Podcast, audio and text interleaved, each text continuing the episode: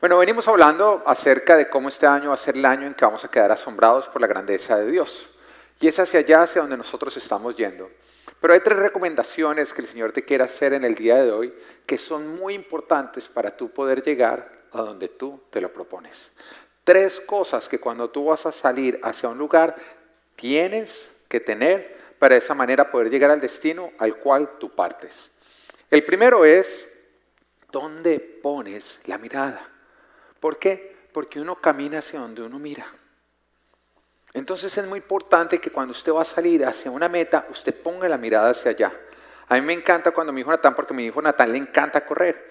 Y él dice que es el niño más rápido de todos. Pero hay veces que cuando él va a correr, él se pone a mirar al de al lado y por eso le ganan. Entonces siempre con mi esposa le decimos, no mires al lado, mira al frente, mira la meta, olvídate de todos y pon la mirada en la meta y es como más rápido tú vas a correr. Es importante, dígale al de al lado, ponga su mirada al frente. Dígale, usted también porque estamos en pandemia no me hable tan cerca, amén. Lo segundo es dónde pisamos. Usted tiene que poner la mirada al frente, pero al mismo tiempo tiene que ir mirando dónde está poniendo el pie, ¿o no? Eh, hoy no les estoy hablando a ustedes de gran revelación. Hay algunos, ah, si es que uno no se cae. Sí, exactamente. Y número tres, usted tiene que tener un plan de recorrido. Antes de salir, usted decida cuál va a ser su plan de recorrido. ¿Cómo va a ser usted para llegar? Para esa manera usted evitar que se pierda. Y la palabra nos dice esto en Proverbios 4, versículo 25 al 27, que sabemos que Proverbios es el libro de la sabiduría. Amén. Dice, pon la mirada en lo que tienes delante. Fija, la vista en lo que está frente a ti. Endereza las sendas por donde andas. Allana todos tus caminos.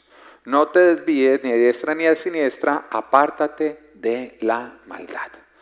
Para el que no entendió, Tan sencillo como lo que dije al principio. Ponga la mirada al frente, mire dónde pisa y tenga un plan de recorrido. Amén. Y vamos a estar viendo estas tres cosas. Hoy mi introducción fue récord en toda la historia de Full porque yo voy para el punto número uno. Amén. Hoy estoy volando, ¿no?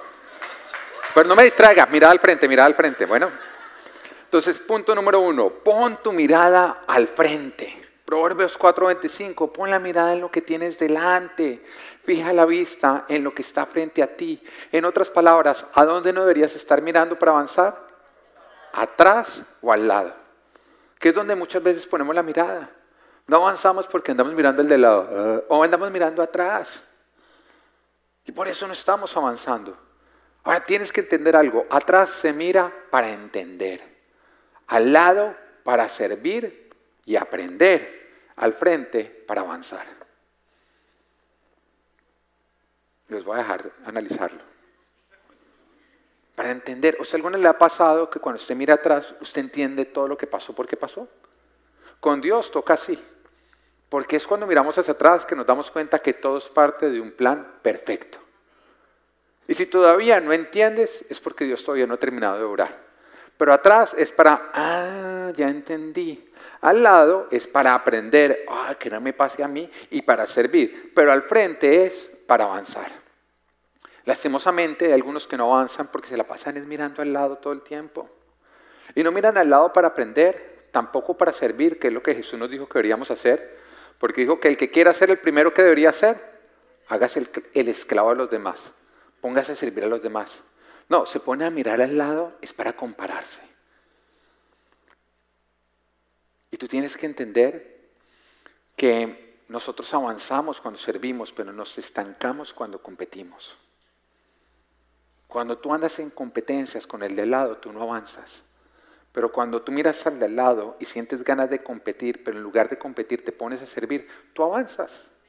Y por eso Jesús dice, no está mal que tú sientes competencia, lo malo es que la obedezcas. Cuando sientes la competencia con el de al lado, ponte a servirlo. Mira, andar en comparaciones solamente te va a hacer crecer en celos y codicia y en competencias vanas. Y digo competencias vanas porque para competir se necesita que ambas partes vayan de un mismo punto A a un, punto, a un mismo punto B. Y como tu propósito es único, eso quiere decir que tu recorrido es único. Tu punto A y tu punto B son únicos. Y por eso cuando tú te pones a competir con el de al lado, pues tú te pones en una competencia vana, porque estás yendo de un punto diferente a otro punto completamente diferente. Y por eso Jesús dice, deja de competir y más bien ponte a servir, porque el avance de otros no es tu retraso, sino es tu avance propio. Y el que anda viviendo la vida de otros, jamás va a vivir su vida propia. Deja de vivir la vida de otros y enfócate en vivir lo que a ti te toca estar viviendo. Además, estar mirando la vida de otros te hace sentir estancado. Mire, está comprobado que mirar muchas redes sociales como Facebook, Instagram, deprime. ¿Usted quiere saber por qué deprime? Porque la gente siempre está publicando sus avances. ¿Mm? Salí de vacaciones, un ascenso, carro nuevo. Nunca nadie dice, me enfermé, peleé con mi esposo, llevo sin hablarme cinco días, me engordé.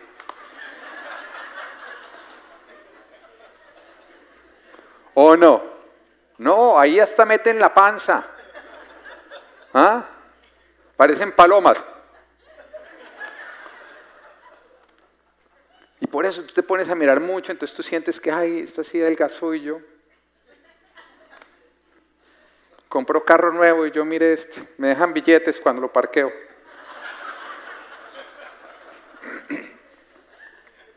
Mirar mucho al lado, el de al lado te hace sentir estancado, te distrae, te desenfoca de aquello que Dios te quiere dar.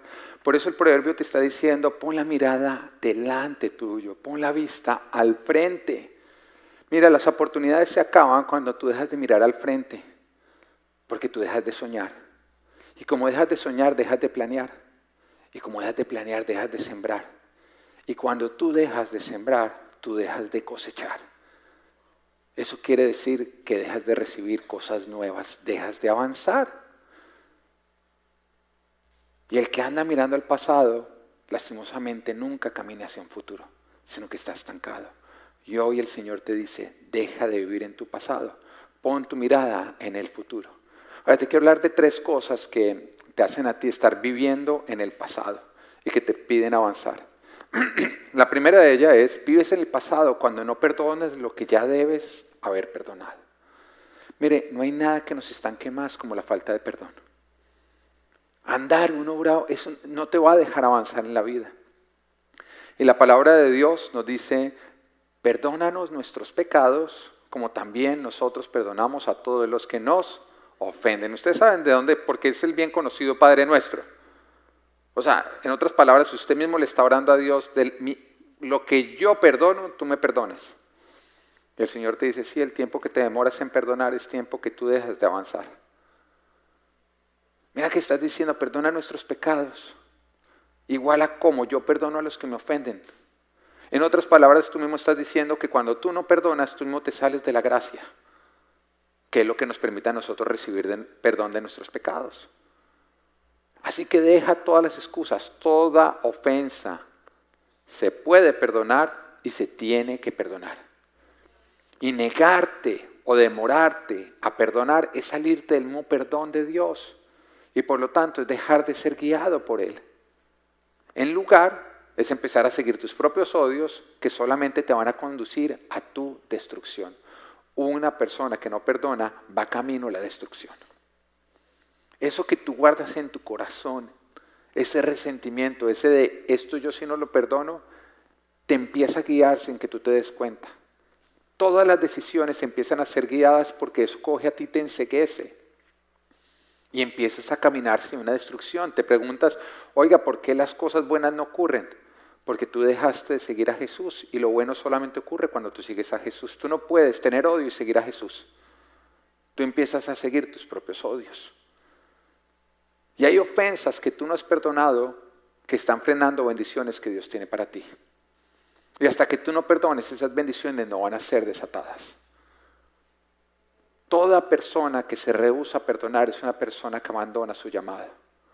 Tú no puedes odiar a tu hermano y seguir a Jesús. Primera de Juan 4:20 dice, si alguien afirma, yo amo a Dios, pero odia a su hermano, es un mentiroso. Jesús te está diciendo, usted es un mentiroso. Porque usted dice que me ama a mí, pero usted está odiando a su hermano. Eso es mentiras. No se puede. Pues el que no ama a su hermano, a quien ha visto, no puede amar a Dios, a quien no ha visto. Pero eso también quiere decir que cuando tú odias a tu hermano, tú no ves a Dios. Te enseguece completamente. ¿Usted sabe cuántas personas cogen y empiezan a culpar su parte de avance en es que me ofendieron y se victimizan? Y están todavía trayendo al presente unas ofensas que ocurrieron en el pasado y se victimizan a ellos mismos de pobrecito porque a mí me pasó eso, entonces yo tengo derecho a seguir herido. Tú tienes derecho a seguir herido, pero pierdes el derecho a avanzar. Así que deja de sacar disculpas. Usa la gracia de Dios que te perdona pecados para también perdonar a los que te han ofendido. Toda ofensa, pequeña o grande, se puede perdonar y se tiene que perdonar. Negarte a perdonar es negarte a avanzar. Dos, vives en tu pasado cuando te quedas reclamando siembras pasadas. Y te lo voy a explicar. Es muy común que cuando alguien lo despiden de un trabajo o pierde una relación o a un ministerio, se le quedan sacando en cara su esfuerzo pasado, usándolo como argumento para decir que es injusto que ellos no sigan recibiendo cosechas en el presente. Después de todo lo que yo hice, después de todo lo que yo hice, me sacaron de esa empresa. Oiga, usted le pagaron por todo lo que hizo. ¿O no? ¿Por qué si ya obtuviste tus cosechas, sigues reclamando después de que dejaste de hacer tu esfuerzo? ¿Mm? Después de todo lo que yo le di a esa relación, ¿me pagaron así? ¿Te guste o no? Lo que diste ya tuvo su cosecha. Después de todo lo que yo hice por ese ministerio, mire cómo me pagan.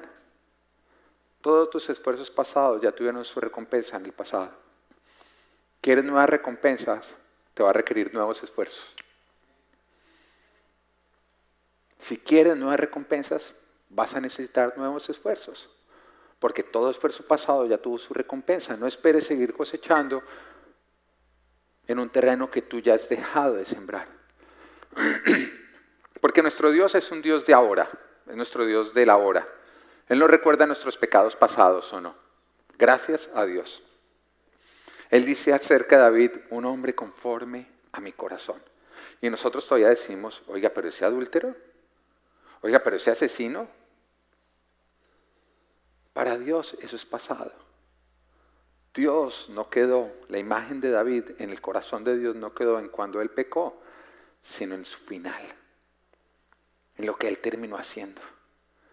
Y eso es hermoso porque no importa lo malo que tú has hecho en el pasado, quiere decir que con Dios siempre tienes una segunda oportunidad. Porque se olvida de ese pasado. Pero al mismo tiempo también quiere decir que tu esfuerzo pasado, cuando tú lo dejas de hacer, Dios dice, eso es pasado. Y para Dios es más importante el final que lo parcial.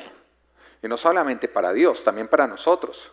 Yo he dicho este ejemplo, vuelvo a decir, tú estás viendo tu partido de fútbol y vas por tu equipo, tu selección, vamos y tu selección va ganando hasta el minuto 89, pero en el último momento le meten tres goles.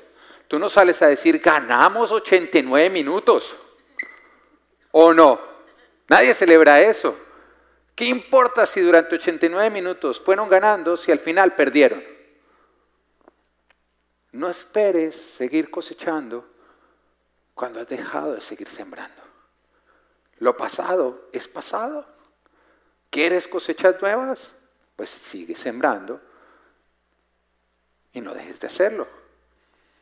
todos sabemos que ninguna relación sobrevive por esfuerzos pasados, sino que exige esfuerzos constantes. Tú pudiste ser el mejor de los esposos. Tienes una medalla en la casa que dice el mejor de los esposos. La compraste tú el otro día.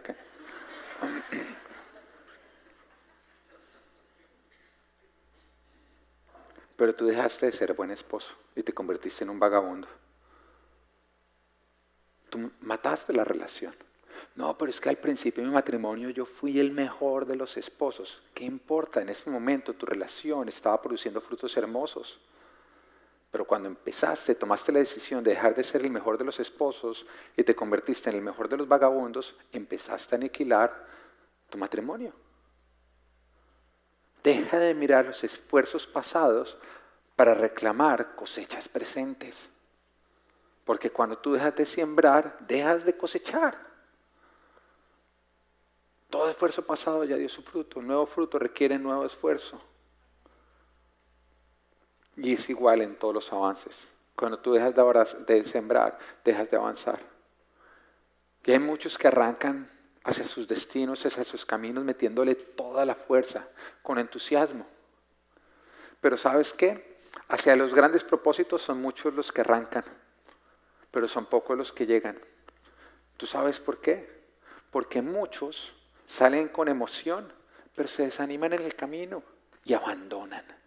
Dejan de sembrar y por lo tanto renuncian a las grandes cosechas. Las grandes cosechas y los grandes éxitos son para aquellos que cuando otros están desanimando, ellos continúan. Y por eso nosotros en nuestra iglesia tenemos una misión muy hermosa que es vivir principio y no por.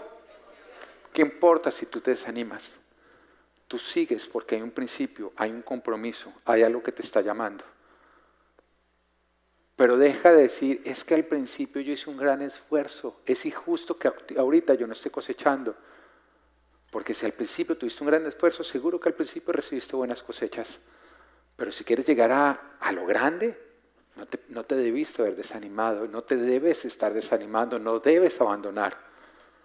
Pero cuando dejas de sembrar, lo justo es que dejes de cosechar. Y aunque tu llamado fuera grande, si lo abandonaste en el camino, lastimosamente no vas a llegar a ningún lugar. Porque se requiere compromiso y constancia. ¿Cómo más vives en tu pasado? Cuando no logras cerrar ciclos muertos. Los ciclos que no cerramos y dejamos abiertos y cargamos con nosotros no nos permiten avanzar hacia lo nuevo que Dios tiene para nosotros sino que nos hacen vivir atrapados en lo que no fue y por eso dejamos de vivir lo que sí podría ser. Eso pasa con los ciclos muertos. Que tú sigues tratando de vivir lo que no fue y por lo tanto te niegas la oportunidad de vivir lo que sí podría ser. Cuando algo no fue, no fue. Y aprende a cerrar. Aprende a poner un punto final. Aprende a cerrar ese ciclo porque los ciclos abiertos que ya están muertos te empiezan a acompañar y te hacen morir con ellos. Te atrapan y te roban. Hay cosas que tú tienes que dejar en tu pasado y que lastimosamente estás cargando en tu presente y por eso no estás avanzando. Llegas a una nueva relación, pero todavía sigues pensando en tu expareja. No, es que mi expareja fue muy duro, entonces yo no me vuelvo a sujetar a ningún hombre. O sea, usted está trayendo lo viejo que no sirvió a lo nuevo que podría servir. No es que mi jefe me trató mal, entonces yo ya no voy a dar lo mejor de mí en esta nueva empresa. Oiga, o llegan a la iglesia y se la pasan hablando, es que en mi iglesia anterior hacíamos, entonces ¿por qué no te quedaste? Y te voy a decir algo que es súper revelador. Lo ex es ex, lo anterior es anterior.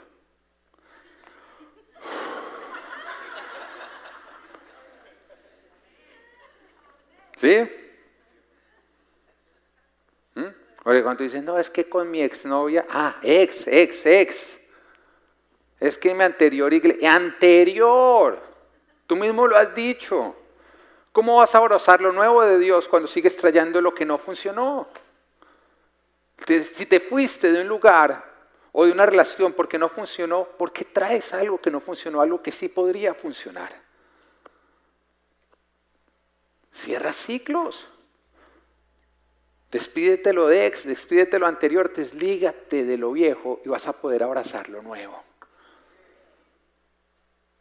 ¿Alguna vez te ha pasado que se te dañan los zapatos y tienes la dicha de ir a comprar unos zapatos nuevos? Yo, estoy completamente seguro que tú te quitas los viejos para ponerte los nuevos, no te los pones encima. O no, no es que me gustan mucho, hay cosas tan lindas, recuerdos que yo voy a tapar el nuevo hueco con los nuevos. Nadie hace eso. Quítate lo viejo y vas a poder recibir lo nuevo. Pero hay muchos que siguen andando con lo viejo roto. Ahora, cuidado con los ciclos que te rehusas a cerrar y que por eso te encierran a ti. Todo ciclo que tú te niegas a cerrar, te encierra. ¿Y a qué me refiero? A eso que estuvo o que está mal en tu vida y que tú lo terminaste y que pasado un tiempo lo volviste a abrir. Estamos hablando de vicios, de malos hábitos, de relaciones no saludables. Oiga, las relaciones no saludables, ¿no? Entonces arrancan esa relación no saludable. Cuando ya llega el punto más tóxico, finalmente uno los ve liberarse, ¿no? Ya no más. Salí de esa relación que no me hacía bien. Oiga, qué bien, qué chévere. Y empiezan a caminar. Y de pronto, cuando uno los vuelve a ver, volvieron a arrancar acá. No, ya nos estamos hablando, pero es que cambio. ¿Mm? Entonces otra vez empieza de mal en peor, de mal en peor, de mal en peor, mal en peor, mal en peor, podrido, podrido, podrido, ta, chao. No, ahora sí me liberé de eso y no, ay, ya volvió a avanzar. Tres meses. La tercera la vencida, pastor, ahora sí cambió. Oiga, no friegue.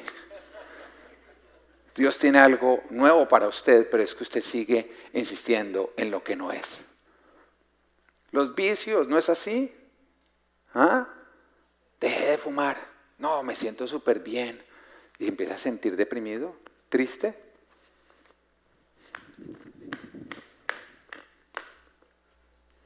¿De verdad? Dígale al de lado, cierre ciclos. Quiere avanzar a lo nuevo, despídase de lo viejo. Abraza lo nuevo soltando lo viejo. Pon tu mirada en lo que Dios tiene al frente, no en el pasado que debes estar dejando atrás. Amén. ¿Quedaron entendido todo o no? Bueno. Segundo, endereza tus sendas. Que mire por dónde camina. ¿Mm? Mira dónde está poniendo el pie. Proverbios 4:26 dice, endereza las sendas por donde andas. Allana todos tus caminos. Y esto hace referencia a los pasos que estamos dando a lo que estás sembrando, a lo que haces hoy. Porque lo que tú haces hoy determina lo que cosecharás mañana. Y ahí hay muchos que sueñan con un futuro. ¿Quién sueña acá con un futuro mejor? ¿Sí? Mira, los futuros mejores no vienen en tarros de cereal. No es como que tú abres el tarro, ¡ay! Un futuro mejor. Y cuando tú miras a alguien que le dio bien y tú dices, uy, ese tipo sí que tuvo suerte, ¿sabes por qué le ha ido bien a ti no? Porque tú crees en la suerte. En cambio, él cree en las siembras y cosechas. Y mientras que tú has esperado que la suerte te traiga lo bueno, él ha trabajado por lo bueno. ¿Sí ves la diferencia? Entonces, si tú quieres algo grande mañana, empiézalo a sembrar hoy. Porque mañana vas a recibir la recompensa de tu trabajo hoy. Lo grande de mañana es porque tú cosechas lo correcto hoy. No esperes recoger trigo cuando hoy estás sembrando espinos.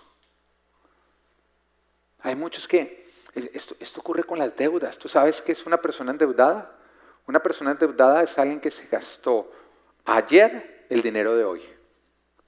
Y hoy se está gastando el de mañana. Pero todavía cree que van a poder salir de eso, van a ser millonarios, no sé cómo. Una persona que tiene dinero es el que se gasta menos de lo que gana. Eso es un rico. Un rico es el que se gasta menos de lo que gana. Y te voy a decir algo, están los ricos y los pobres están en todos los estratos y en todos los barrios. Porque tú llegas al barrio más pobre y hay un rico, y tú llegas al barrio más rico y hay varios pobres. Porque pobre es el que se gasta más de lo que tiene. Rico es el que se gasta menos. Y entonces vive bien, tiene más de lo que necesita. Entonces, si tú quieres estar cosechando, empieza a sembrar hoy. Pero lo que no siembras hoy, no esperes recoger mañana. Ahora, cuando la palabra nos dice endereza las sendas, allana los caminos, también nos está diciendo que todas nuestras decisiones sean decisiones de acuerdo a lo que la palabra de Dios nos dice. Que la Biblia a nosotros sea el libro que nosotros usamos como guía de lo que hacemos y dejamos de hacer. Y eso es lo que nos dice, justamente allana tus caminos. Porque desde la caída el hombre perdió a lo que es el discernimiento, que es aprender a diferenciar entre el bien y el mal. Y por eso la Biblia justamente está para nosotros darnos un correcto discernimiento. Dios nos dice esto es lo bueno, esto es lo malo. Desde la caída fue justamente lo que perdieron Adán y Eva. La serpiente les dijo, este es el árbol del conocimiento del bien y del mal. En otras palabras, ustedes no van a necesitar de Dios para decir qué es bueno o qué es malo. Ustedes van a poder decidir por sí mismos. Pero como Dios decide qué produce lo bueno y qué produce lo malo, entonces el ser humano desde entonces anda llamando a lo bueno malo y a lo malo bueno. Ahora, ¿no lo vemos en este mundo? Este mundo cada día no llama más a lo bueno malo y a lo malo bueno, porque el discernimiento del hombre está completamente roto. Está completamente roto. Ve uno, por ejemplo, cuando empiezan a salir leyes que la gente celebra y todos los que tenemos conocimiento de la palabra de Dios decimos, ¿en qué maldición están metiendo a nuestro país?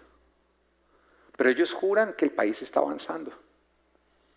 Está avanzando porque ahorita salió una ley donde nuevamente se nos obliga a nosotros a pagar por los abortos de todo el que quiera abortar. Y salen a celebrar. ¡Ah! Pero tú y yo, que conocemos la palabra de Dios, sabemos que esa ley trae maldición. Porque no solamente es que los dejemos abortar, es que ahora nos toca pagar por sus abortos. Para que el ser humano esté celebrando eso, todos los que tenemos temor de Dios decimos, ¿qué es lo que está pasando? Muy sencillo. Hay algo que el ser humano tiene roto, el discernimiento. No logra diferenciar entre el bien y el mal. Y por eso la palabra de Dios tiene como propósito revelarnos a Dios, pero también enseñarnos a vivir de acuerdo a lo que Dios bendice. Y el llamado que Dios nos está haciendo es endereza tus sendas. Que todo lo que tú hagas sea bajo el temor de Dios, a la manera de Dios y huyendo de todo lo que Dios llama pecado. Porque lo que Dios no bendice, no prospera. Lo que Dios no bendice, no prospera. Si tú tienes una empresa y haces trampa, robas y mientes, ¿tú crees que Dios va a bendecir tu empresa? Y si Dios no la bendice, ¿cómo va a prosperar? Lo que Dios no bendice, no prospera. Entonces tú necesitas, no es tu esfuerzo, es el esfuerzo tuyo que Dios bendice, lo que, lo que va a traer grandes bendiciones. Dios jamás va a bendecir la desobediencia. Asegúrate que, que cuando tú en tu caminar, tus decisiones diarias pasen por el filtro de Dios aprueba esto, se alinea la palabra de Dios, esto agrada a Dios. Porque son justamente las pequeñas buenas decisiones las que nos llevan a las grandes conquistas. Como también son las pequeñas malas decisiones las que nos llevan a los grandes lamentos. Endereza tus sendas. Saca de tu vida todo lo que Dios no aprueba. Saca toda trampa, todo robo, toda mentira, todas pesas adulteradas. Y asegúrate que tu propósito no sea obtenerlo de abajo, sino más bien la bendición del de arriba. Eso es lo que tú tienes que hacer. No es cómo puedo obtener más acá abajo, no es cómo puedo obtener la bendición del que está arriba. Porque es que todo lo que tú obtienes acá abajo sin la bendición de Dios no lo vas a poder conservar. Si tu hijo sale un día de Walmart y tú vas saliendo así de pronto te sale, papá, mire el carro que me saqué y no se dieron cuenta. O sea, tú no le dices, bien hijo, apúrele que no nos vean. ¿Tú se lo dejas conservar? No, porque lo que él hizo, la forma en que él lo obtuvo no es la correcta. ¿Por qué crees que cuando tú llegas con cosas que Dios no te ha dado, que no has obtenido de la manera en que Dios dice que debes obtener, ¿por qué crees que Dios te va a dejar conservar aquello? Mira, las, ganancias malavidas no duran y traen grandes maldiciones. Entonces, ¿qué año el Señor te dice? Allana tus, tus sendas. Asegúrate que cuando tú caminas, tú estés dando pasos que Dios aprueba. Asegúrate que todo lo que tú estés construyendo sea sobre la roca, sobre la verdad, con prudencia, aplicando la palabra de Dios. Porque son tantos los versículos que nos advierten a nosotros que la tormenta no viene a destruir al que ha construido de una manera correcta. Viene a llevarse todo de aquel que ha construido de una manera que Dios no aprueba. Amén.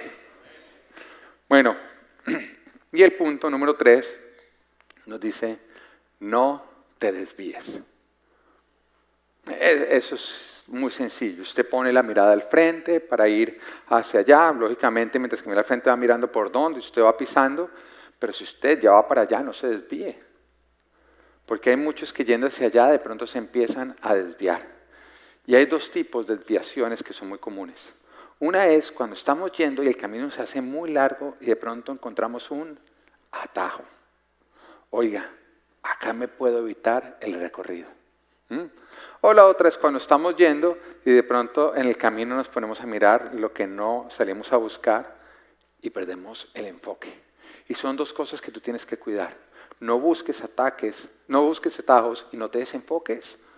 Proverbios 4:27 nos dice, no te desvíes ni a diestra ni a siniestra, apártate de la maldad. Hay algo en lo que el enemigo es experto. Y una de esas es en ofrecernos atajos, maneras más rápidas y más sencillas de obtener lo que nosotros queremos. Y lo hizo con, con David. Nos cuenta la historia que una oportunidad en que David tuvo en bandeja de plata a Saúl listo para quitarle la vida. Pero recordemos qué significaba eso. David había sido ungido por Dios como el siguiente rey de Israel. Saúl se dio cuenta que él había sido rechazado y que ahora la bendición estaba sobre David. Así que empezó a desarrollar celos y envidias contra David. Mira, hay muchos que te odian es porque ven el favor de Dios sobre tu vida. Y detrás de ese odio hay celos y hay envidia por lo que Dios tiene para ti. Pero tú no puedes permitir que el odio de otros contamine tu corazón y lo llene de odio. Y por eso la palabra de Dios nos dice, por sobre todas las cosas, cuida tu corazón porque él mana la vida. El diablo sabe que si él logra contaminar tu corazón, te roba la vida y la habilidad de producir vida. Y por eso el diablo usa los celos, las envidias, los ataques y las ofensas y todo eso para contaminar tu corazón. Tu responsabilidad es cuida tu corazón. Y nos damos cuenta, me bajaron.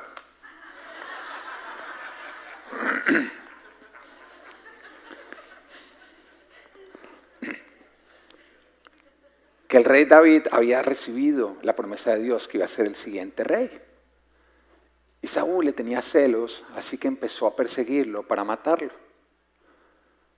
Y huyendo de esa persecución, David llegó a estar atrapado en una cueva con todos sus hombres. Y David y Saúl iba pasando por ahí.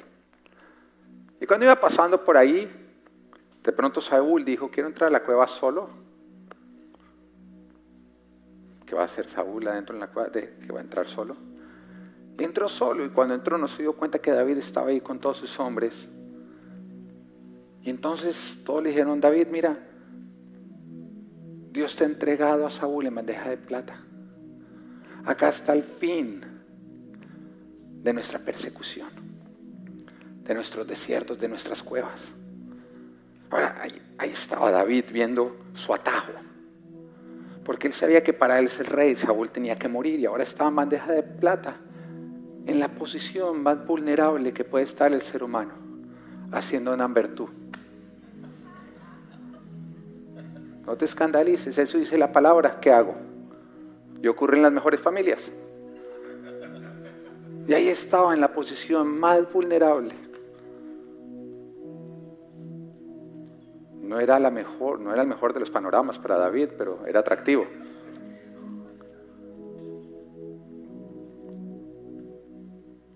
Porque ahí no se defiende nadie.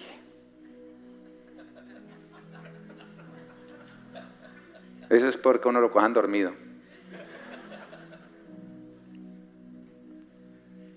Y David miraba ese atajo,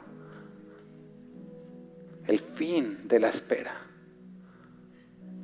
obtener su promesa de una manera rápida y sencilla.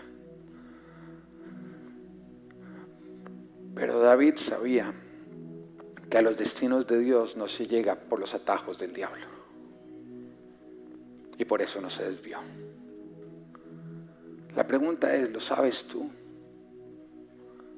¿Lo sabes tú? Cuando yo tuve ese encuentro con Dios, uno de los deseos más grandes que había en mi corazón era encontrar esposa. Yo tenía muchas ganas de encontrar esposa, había estado en una relación bastante tormentosa, mi corazón había quedado muy mal, no había podido iniciar ninguna relación y habían pasado varios años. Así que una de las peticiones más grandes que yo le pedí a Dios era, dame una esposa. Y cuando yo venía a la iglesia, de pronto oraban por mí, de pronto sentía esa energía que me decían que era el Espíritu Santo de Dios, pero que me hacía saber que Dios estaba presente. Yo, no importa lo que estaba pidiendo, yo, olvídese de eso, una esposa. Hoy me tuvo que, hoy me tuvo que ir porque yo lo sentí. Y un momento en que Dios me mostró la mujer que me tenía como esposa. Mi hermosa, tan afortunada ella, ¿no? Y Dios me mostró que era ella y, yo vivía en Canadá, ella vivía en Colombia, termino yo viviendo en Colombia, Dios muestra el camino y, y cuando estoy allá solamente había un problema, que Dios todavía no le había dicho a ella. Había otro, que otro desgraciado creía que ella iba a ser su esposa y el tercer problema era que ella creía que ese desgraciado también iba a ser su esposo.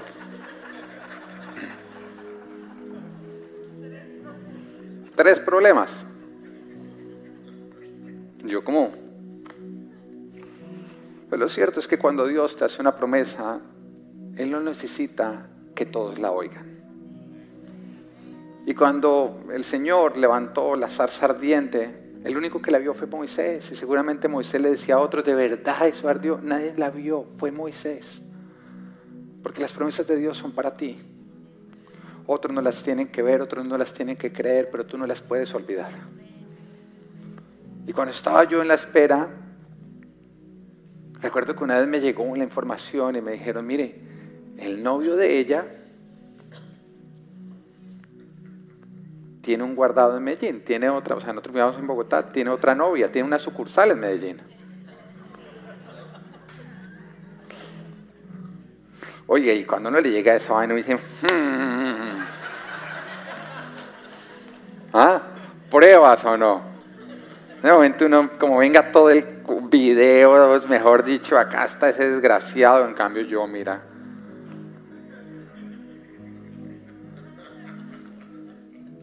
Pero el Señor me dijo, no te preocupes, que a mis destinos no se llega a través de los atajos del diablo. Y lo que yo estoy cocinando en mis manos se quemaría en las tuyas.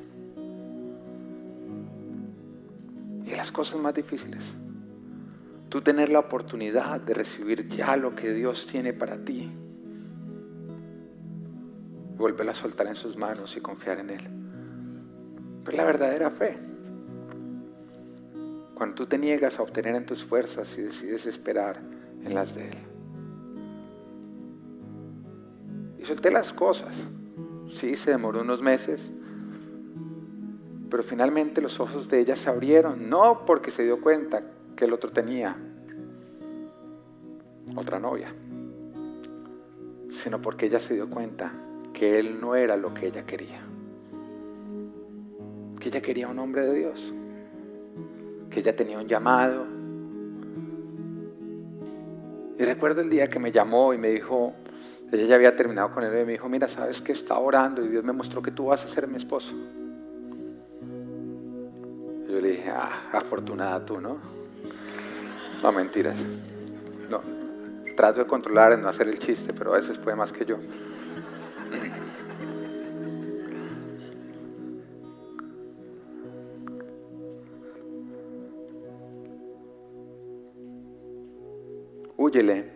A toda manera más rápida y más fácil de obtener lo que Dios te quiere dar. Porque a los destinos de Dios nos, a los destinos de Dios se llega por los caminos de Dios, jamás por los atajos del diablo. Y es mejor la paciencia que la astucia. Y lo largo del camino, que Dios lo determina, es Dios el que lo determina, no fue por el azar, no es porque Dios esté ocupado haciendo otras cosas y haya olvidado lo tuyo, no, tiene un propósito. Porque es el largo exacto que tú necesitas para ser preparado para poder conservar lo que Dios tiene para ti. Porque mira, peor que no obtener lo que quieres es obtenerlo y perderlo. Y por eso Dios te prepara para que tú sepas conservar. Así que hoy Dios te dice, no te las des de vivo porque terminarás muerto. No tomes atajos. Pero quiero cerrar hablándote de otra manera en que también nos tendemos a desviar. Y es cuando perdemos el foco. Y por eso la palabra nos dice, pon tu mirada al frente. Camina hacia lo que tienes al frente. Porque cuando arrancamos para una meta, el diablo trata de frenarnos a través de desenfocarnos y ponernos en otras metas que parecen buenas, pero no es a lo que Dios nos ha llamado. Voy, voy a claro, si Dios te está llamando, tú tienes que salir de deudas, porque sí, yo te voy a decir algo, mientras que tú seas esclavo del dinero, no vas a poder vivir en toda la libertad que Dios tiene para ti. Entonces tú sabes que Dios te ha llamado a una libertad financiera pero el Señor te dice, tú no te puedes dar el lujo de ser desenfocado por los grandes descuentos. Los 70% de descuentos no son para alguien que está saliendo de deudas. Porque no, yo sé que Dios me llamó, pero es que tengo una super oportunidad. 70, pastor, ¿usted sabe qué significa 70? 50 es que sale gratis porque usted compra uno y le regala el otro. 70 usted ya hace dinero. No te desenfoques. Porque el diablo es muy bueno desenfocándonos de lo que Dios nos quiere ya dar. Dios te estás llamando a que saques adelante un proyecto. Ten mucho cuidado cuando Dios te llama a un nuevo proyecto con otros proyectos que son muy atractivos pero que te desenfocan. Yo recuerdo cuando fuimos a arrancar con la iglesia, con Full Life, que en esa época nosotros arrancando éramos líderes de jóvenes, no éramos ni conocidos, nada, y de pronto nos llamaron de una radio cristiana y querían darnos un programa. Y en esa época me llamaron también de una revista cristiana para que yo empezara a escribir artículos de libertad financiera con principios bíblicos, que es algo para, para lo que soy bueno. Pero el Señor me dijo, no te desenfoques, parece bueno, pero yo te llamé a abrir una iglesia. Ahora todo lo demás hasta parecía de Dios pero no era de Dios. Venía con el propósito de desenfocarme para no poder llegar hasta acá. Pon tu mirada en la meta que Dios te ha dado. No te desenfoques. Ten muchísimo cuidado con aquellas cosas que el diablo te quiere poner a hacer que parecen buenas, pero que Dios no te ha llamado a hacer. Este año Dios te quiere llevar hacia lo grande. Haz un plan de recorrido. Mantente en Él cuida por donde pisas. Y como dice Proverbios 4, pon la mirada en lo que tienes delante. Fija la vista en lo que está frente a ti. Endereza las sendas por donde andas, allana tus caminos. No te desvíes ni a diestra ni a siniestra, apártate de la maldad y que Dios te bendiga.